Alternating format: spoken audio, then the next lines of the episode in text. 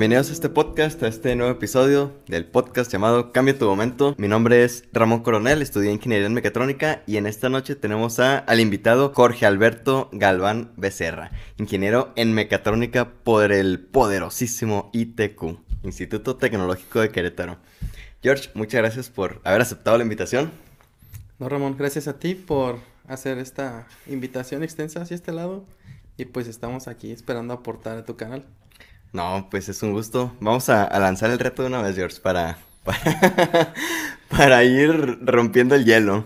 ¿Tenemos? ¿Mande? Es, complicado, pero vamos a, a, intentarlo.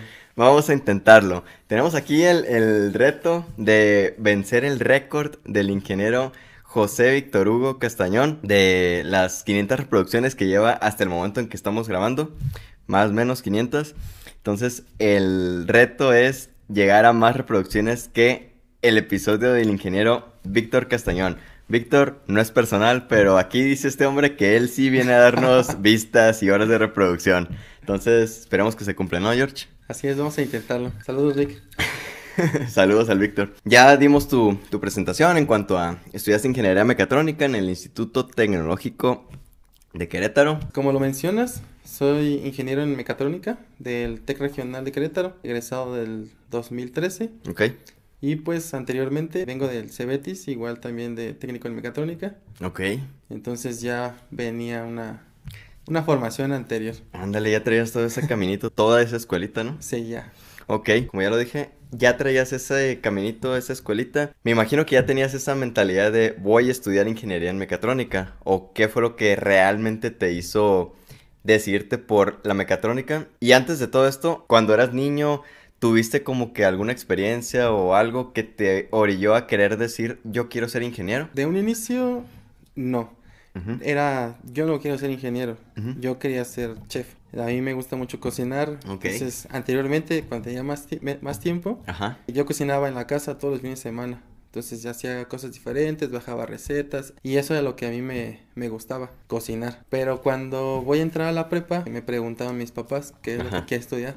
Sí. Y dije, no, pues aquí en, en Querétaro pues está el Conalep y otras escuelas que se dedican a esta parte de la cocina. Y dije, no, pues yo quiero entrar al Conalep, quiero alimentos y bebidas, quiero ser chef. Ok. Y no. O sea, sí, así de plano fue un rotundo no. ¿De por parte de tus papás? Sí. Ok. Sí, mi papá es ingeniero mecánico en diseño industrial. Y pues sí, mi mamá sí fue directo de que no, primero acaba una carrera en ingeniería y después tú te pagas tu carrera para ser chef. Ok. Entonces esa es la parte que está pendiente ahorita. ok, te impusieron la, la ingeniería. Sí, y, pero fíjate que al inicio, pues mi papá, que es ingeniero mecánico, él se dedicaba a hacer lo que son estructuras o máquinas, en este caso para el ganado, para la molienda del alimento y toda esa parte. Y pues desde chiquitos, o sea, como él trabajaba aparte, nos empezó a llevar. Entonces éramos como sus chalanes, eh, empezamos a ver cómo se hacía el corte, cómo la soldadura y todo eso. Pero pues es un trabajo un poco sucio, entre comillas. Ajá.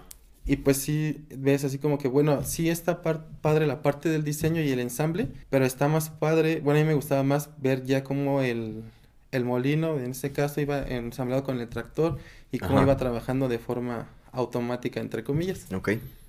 Entonces fue la parte que a mí me empezó a llamar la atención, lo que fue la, lo que es la automatización. Eso te iba o sea, a decir. ver cómo, o sea, desde que vas hacia la horrera, cómo vas llegando y se abren las puertas, se cierran, sensores, toda esa parte. Fue lo que me llamó y, y, me llamó la atención. En, cuando yo iba a entrar a la prepa, empezó la carrera mecatrónica con mucho auge.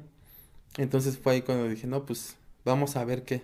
Ajá. Mecatrónico dicen mucho de todo, pero nada de en concreto. Ajá.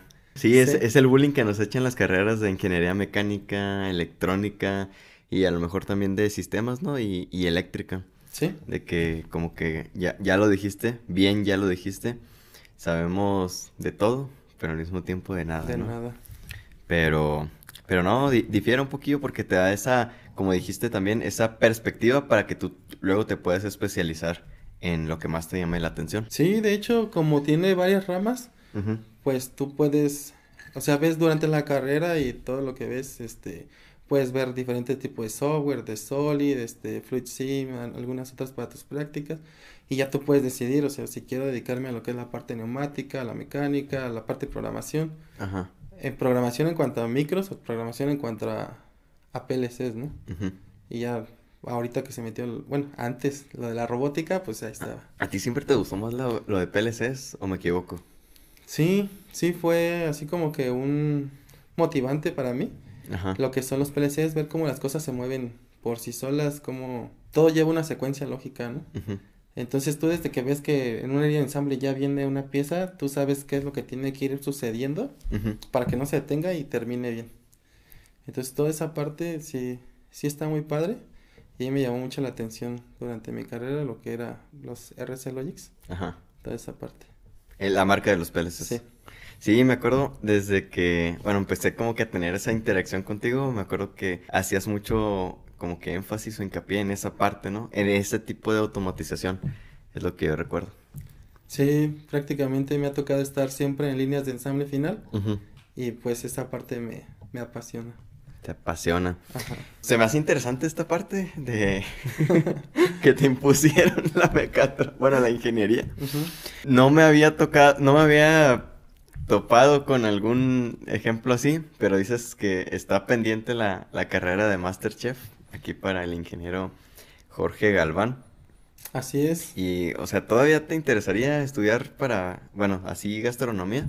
Sí, todavía. De hecho, sí, antes de, de estudiar la prepa y todo eso, ya te- tenía algunos cursos que había tomado de, de cocina Ajá, y pues sí aprendías algunas cosas, ¿no? ok. Entonces, pues ya como que de entrar a una carrera de gastronomía por, como tal, pues tengo entendido que es un poco cara, Costosa, costosa. ajá. Entonces, sí, o sea, como para dedicarle mucho tiempo y que al final a lo mejor no vaya a pegar. Ajá. Entonces, sí, como que, ah, Ese era el miedo que tenían tus papás, ¿no? A lo mejor. sí. Ujú. O sea, puede ser el mejor, pero a lo mejor no va a llegar el momento, ¿no? Pues sí. De todos modos se me hace muy curioso y ah, para ti no fue como un parteaguas, por así decirlo, de que te diera para abajo que te impusieran la mecatrónica. Bueno, la ingeniería, perdón. Pues al principio, o sea, sí fue así como que en esa edad, pues es de rebeldía. Ajá. Así como que, no, ya no quiero y así. Ajá. Pero pues ya cuando ya estás en, o sea, tú ves, empiezas con las materias de tronco común, que son las matemáticas, y también pues me gustan mucho las matemáticas, empiezas a decir, bueno, pues aquí está también padre, ¿no? O sea, voy empezando y me está gustando. Ajá. Pero ya cuando empiezas ya, por ejemplo, ahí del tercer, cuarto semestre, que ya son más prácticas, pues dices, ah, no manches, o sea, sí está interesante, ¿no? Entonces yo creo que si no me hubiera gustado desde la prepa, que ya traía la parte técnica en el Cebetis, en la universidad ya no hubiera escogido una ingeniería en mecatrónica. Ajá. Pero sí me, me gustó mucho y pues ya me quise meter a la ingeniería otra vez. Ok.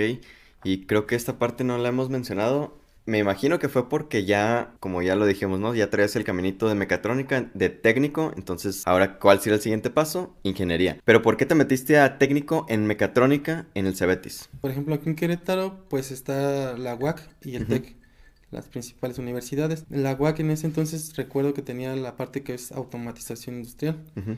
y el TEC lo que era mecatrónica. Entonces, te digo, son, eran de las carreras que se iban abriendo, ¿no? Entonces, por ejemplo, yo relacionaba mucho la automatización con la parte de los PLCs, este, las válvulas, pistones, toda esa parte. Y ya con la mecatrónica yo lo empecé a ver más como que los robots. En ese Ujú. tiempo era como que el auge de que, ah, vente a la mecatrónica y vas a, a saber hacer robots, a Ujú. saber programar robots. Entonces ahí era donde decías, vamos a ver. O sea, Ajá. te interesaba más esa parte que a lo mejor algo que ya venía y que sigue siendo muy importante, pero ya empiezas a ver algo nuevo y dices, ah, bueno, ahora me voy por ahí. Y que ahora, por ejemplo, está lo de la inteligen- inteligencia artificial y toda esa parte, Ajá.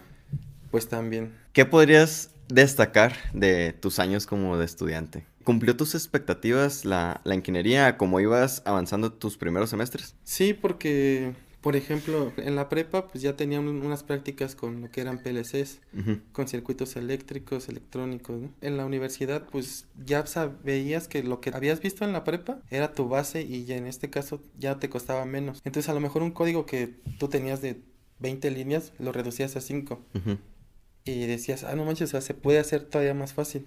En el PLC. Ajá. Ajá. Y creo que en todos los aspectos, o sea, tú puedes recibir un programa a las cantidades que tú quieras de líneas y te va a hacer lo mismo.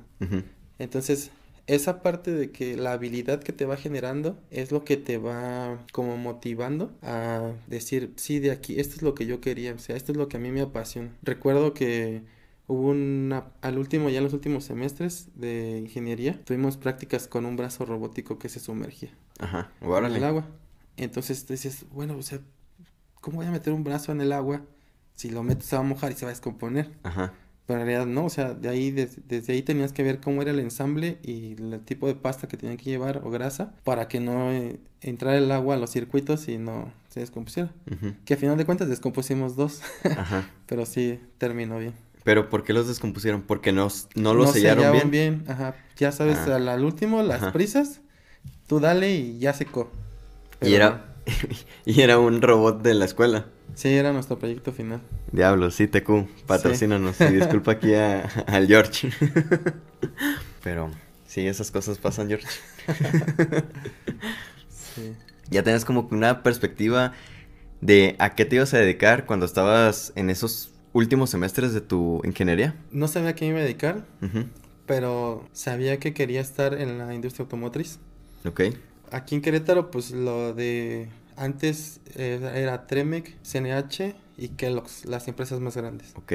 Entonces tú decías, no, yo voy a ir a estudiar, voy a salir y voy a entrar a Kellogg's, a CNH o a Tremec. Ajá. Pero pues eso era antes. Conforme vas creciendo, pues va expandiéndose todo y Querétaro pues llegó mucha industria. Ajá. Veías el parque Bernardo Quintana de un lado, el Querétaro del otro lado, ahora otro del Tepeyac y ahorita ya parques por todos lados y se siguen llenando, ¿no? Se me hace un poquito difícil el imaginarme que nada más había esas tres empresas que dijiste así como más fuertes aquí en Querétaro.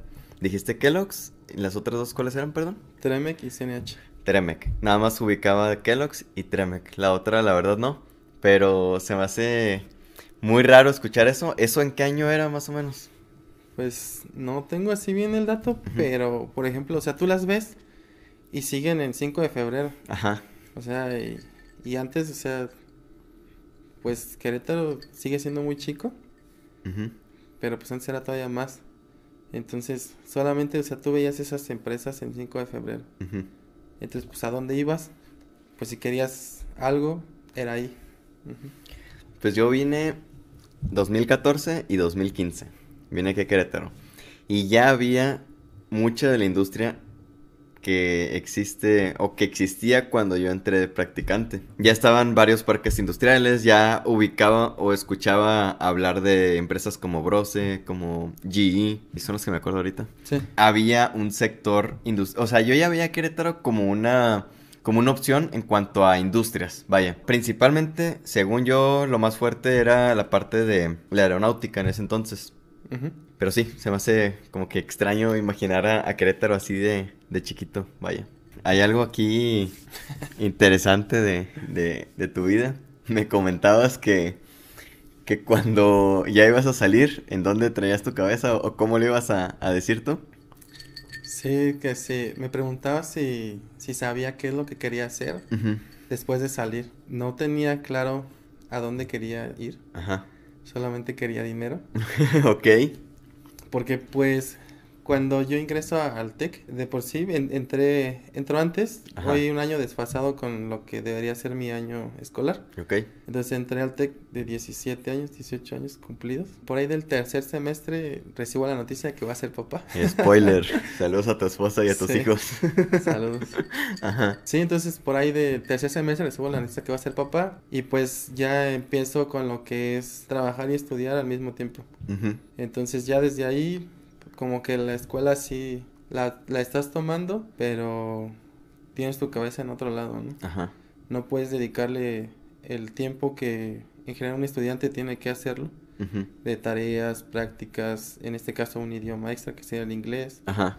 reuniones en equipo, los congresos tan famosos que son en la universidad. Ajá. por estar pendiente en otras cosas, ¿no? Y pues así, o sea, me llegó temprano y mi primera reacción fue, eh, necesito dinero, me voy a salir de estudiar Sí. para trabajar y ya que esté estable, entonces ahora sí ya regreso, retomo, ¿no?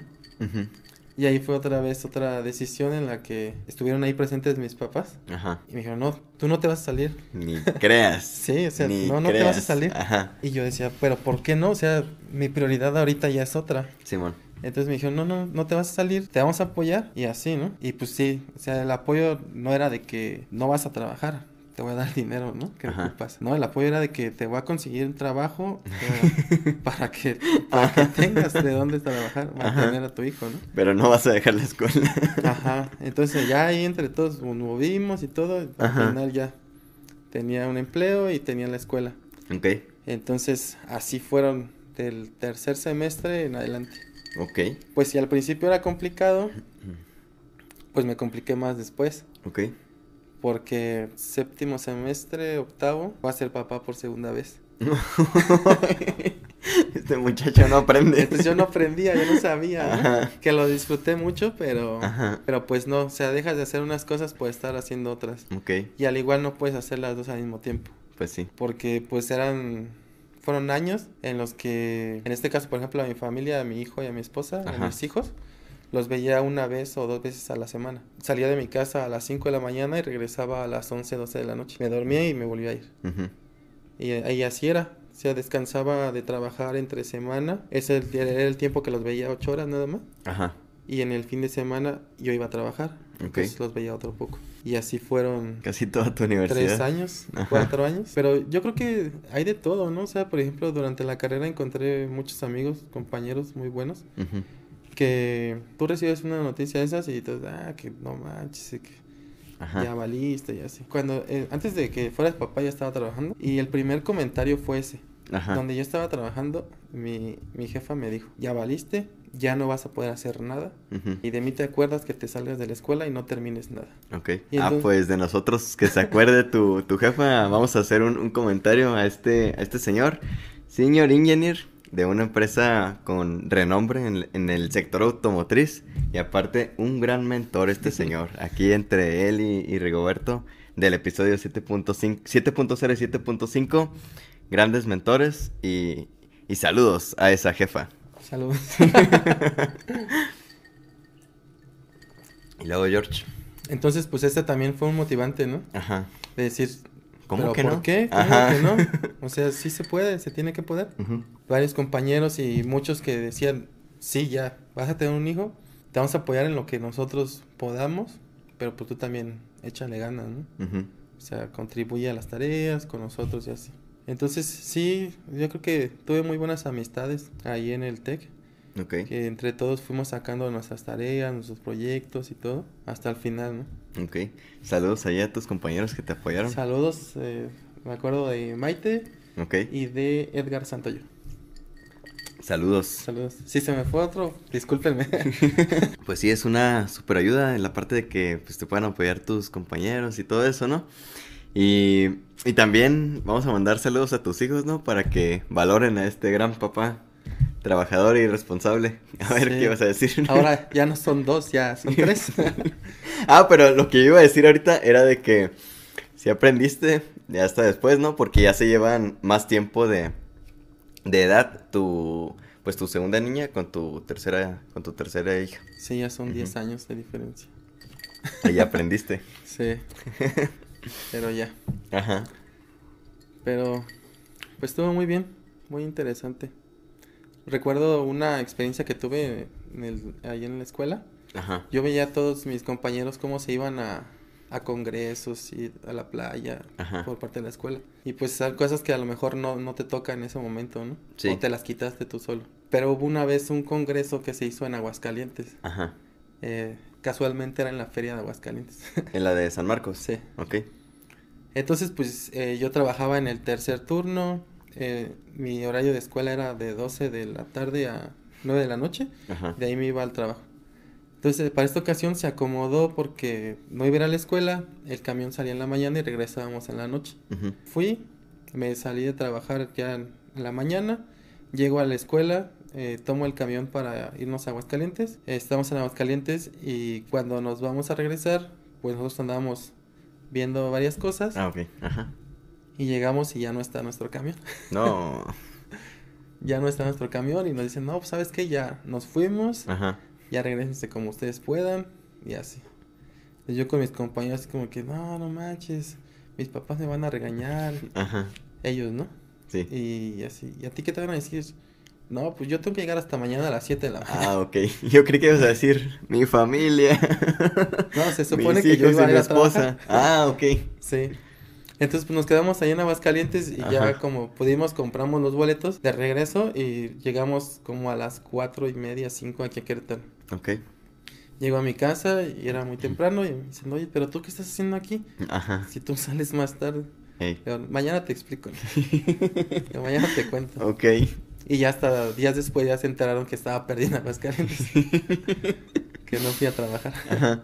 Saludos a tu familia que siempre te ha apoyado. Sí, fíjate que la familia es, es el, el soporte de todo. Ajá. Porque bien pude haber tenido unos papás que, que me dijeran, sí, se puede escuchar mal, ya la regaste, Ajá. salte y ponte a trabajar y dedícate a, a tu familia, ¿no? Y una esposa que me exigiera a estar con ella en la casa, ¿no?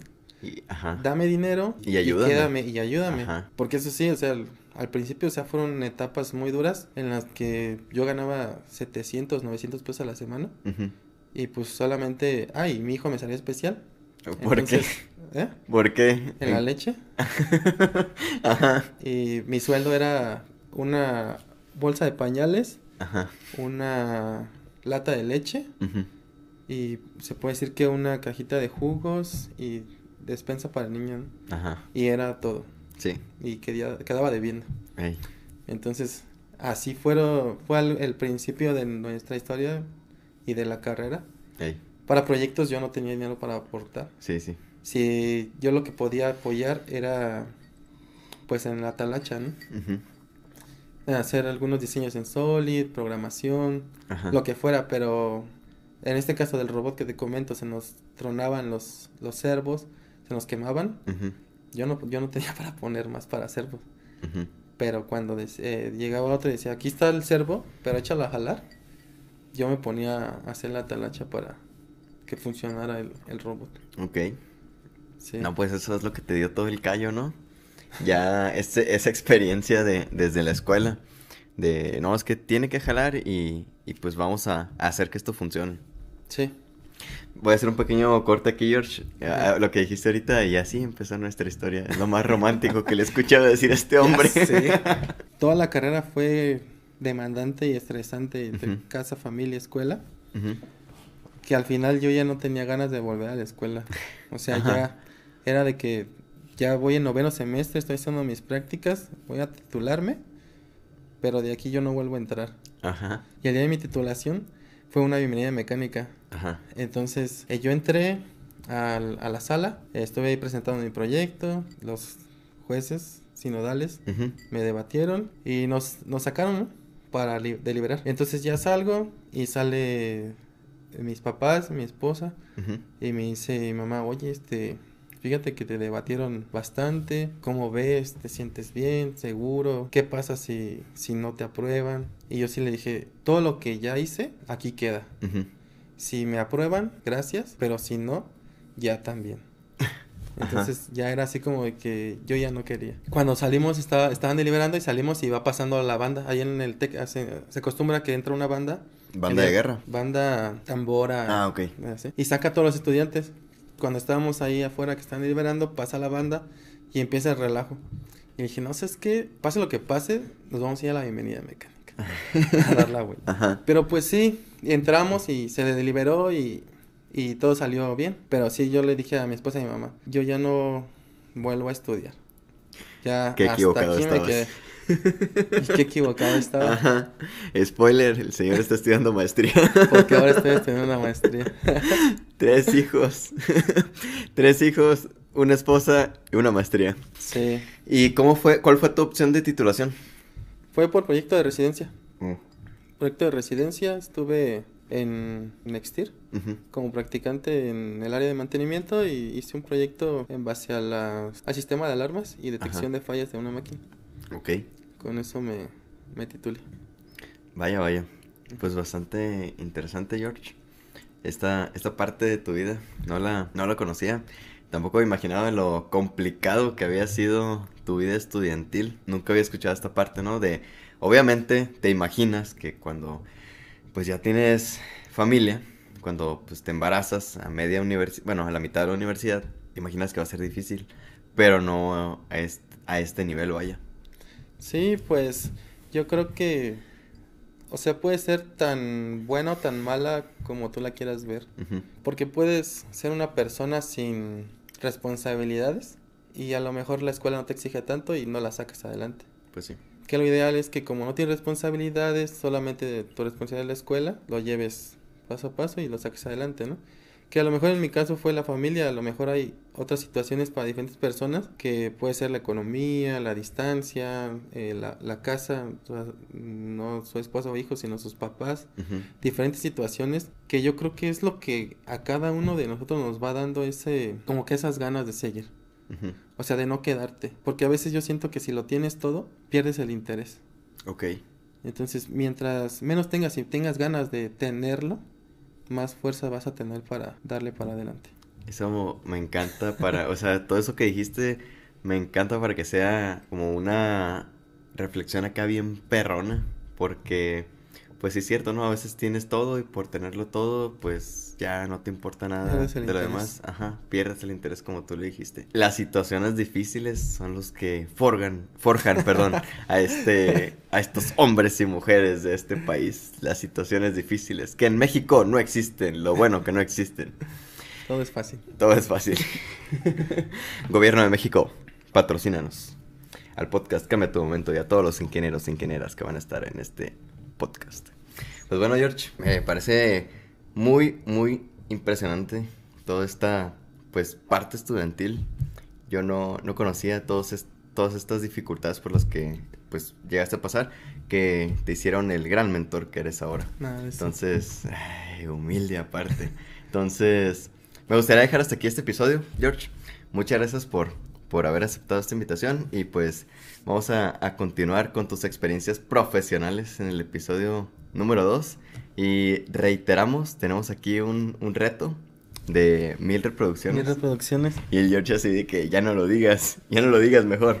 Cada vez se siente más la presión, pero vamos a tratar. Situaciones difíciles forjan a hombres y mujeres de este país. Entonces tenemos el reto de las mil reproducciones ahí para que la familia, los conocidos del George nos apoyen en esta parte.